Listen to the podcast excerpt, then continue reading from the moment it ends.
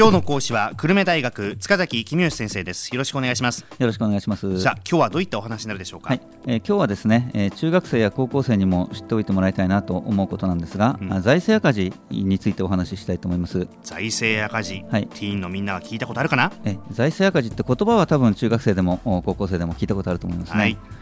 日本の政府は税金の収入よりも使っている金額のが多いので毎年新たに借金をしていて借金の残高が非常に大きくなっているわけですね、はい、これなぜですね財政が赤字になるんですかはい。財政が赤字になる理由は大きく分けて2つあります、はい、で1つは民主主義だからっていうとちょっと誤解があるかもしれませんけども民主主義だとどうしても有権者は増税に反対しますよね、うん、それから政治家は人気を取りたいのでいわゆるばらまき政策というんですかね、はい、取りがちなわけですね、はい、もう一つ理由があって、え景気が悪いから財政赤字が膨らむんだよっていうこともあります、はい景気が悪いと政府は景気を良くするために公共投資っていうのをやる必要が出てきます、うん、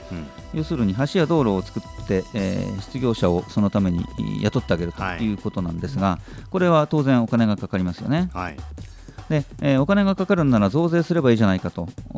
言うんですが景気が悪い時には増税するのは難しいんですね、はい、増税をするともっと景気が悪くなったらどうするんだっていう話があるので、うん、なかなか増税も簡単ではありませんと。うんえー、野田総理は財政赤字があまりに大きいので、えー、消費税を上げようと財政赤字を少しでも減らそうということで、えー、頑張ってますね。ですね、はい、でも反対している議員がたくさんいて、えー、なかなか苦戦をしているようですね。はい、反対している議員にはやはり2つの理由があるようで、うん一つは選挙民があ消費税を上げ上げるなと言っているのでこんな時自分が消費税引き上げ法案に賛成したら次の選挙で落ちちゃうじゃないかと言って、うん、えー、議員さんとしては当然心配だと。はいいうこともありますが、もう一つは、こんな景気が悪い時に消費税を上げたらもっと景気が悪くなるので、えー、それは日本のためにならないという理由もあるようですね。はい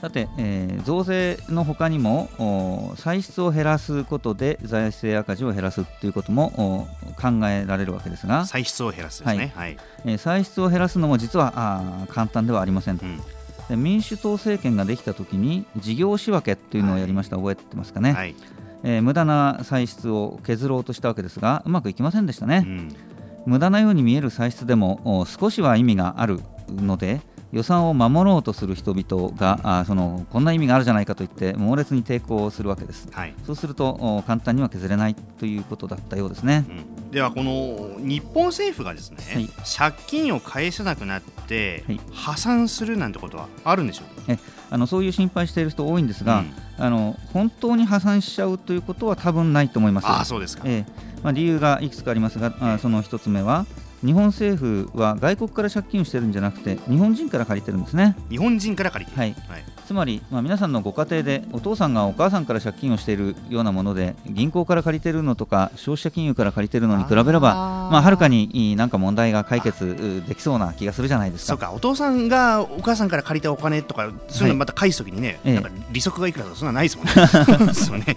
うん、簡単かもしれない、えー、ねこれまで世界の歴史を見ると政府がお金を返せなくなった例はたくさんありますけれども、はい、まあ、ほとんど外国から借金をしてた場合ですね、なので、えー、日本はそうではないので事情は違うだろうということですね、はい、えー、もまだ理由がありまして2つ目の理由は日本はあ実は税率が低いんです。あの日本の消費税率はドイツやフランスなどよりかなり低いですね、はい、ですからもし本当に日本政府が破産しそうだっていう時になればさすがの選挙民も諦めて、まあ、ドイツやフランスぐらいの税率まではしょうがねえなと思ってくれるんじゃないかなという期待もあります。はあ、でえー、もちろんあのそれはただの期待ですから同意してくれないかもしれませんけども。ですよね、えー、でもあの同意してくれなくても最後の手段があります、はい、それは日銀がお札を印刷してそれで政府の借金を返してしまえばいいんですね。そうですね、えー、お札増やせばいいんですよね、えー、ですからあの破産することはないんですがただあの日銀があんまりお札をたくさん吸って、えー、世の中に出してしまうと世の中に大量のお金が出回ってインフレ、まあ、物価上昇ですね、はい、からあのとんでもなく物価が上がってしまうということはあるかもしれません。うん。ですから、まあ、日本政府が破産することはないけれど下手をすると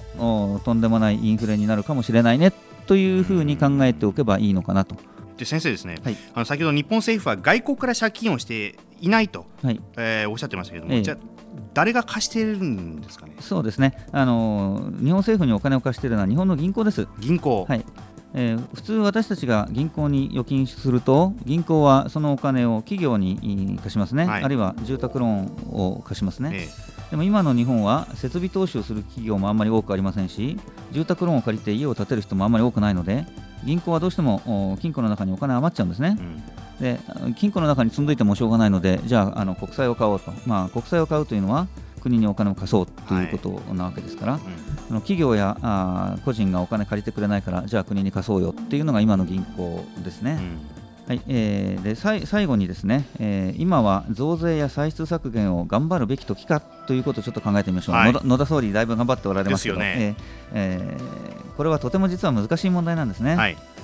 景気が悪い時には財政赤字が膨らみますから、うん、増税したくなったり歳出歳出削減したくなったりするというのは分かります、はい、で一方で増税や歳出削減をすると一層景気が悪くなるということには注意が必要ですね、はい、景気が悪くなると税金を払う人が減ります。一方で失業手当をもらう人が増えます、うん、ですから結果としてはあ一生懸命頑張った割には財政赤字がそれほど減りませんでした。っていうことになりかねません。今の日本の財政赤字は頑張っても頑張らなくても簡単には減らないという非常にその厳しい状況に置かれているわけです。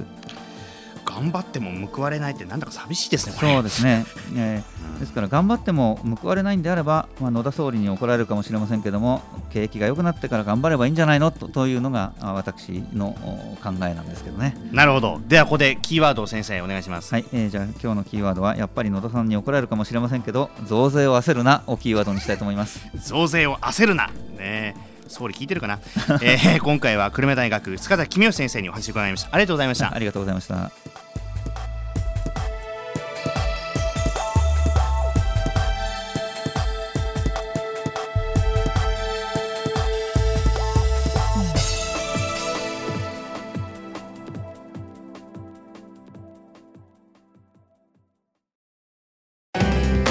スマートフォンを持ってる皆さん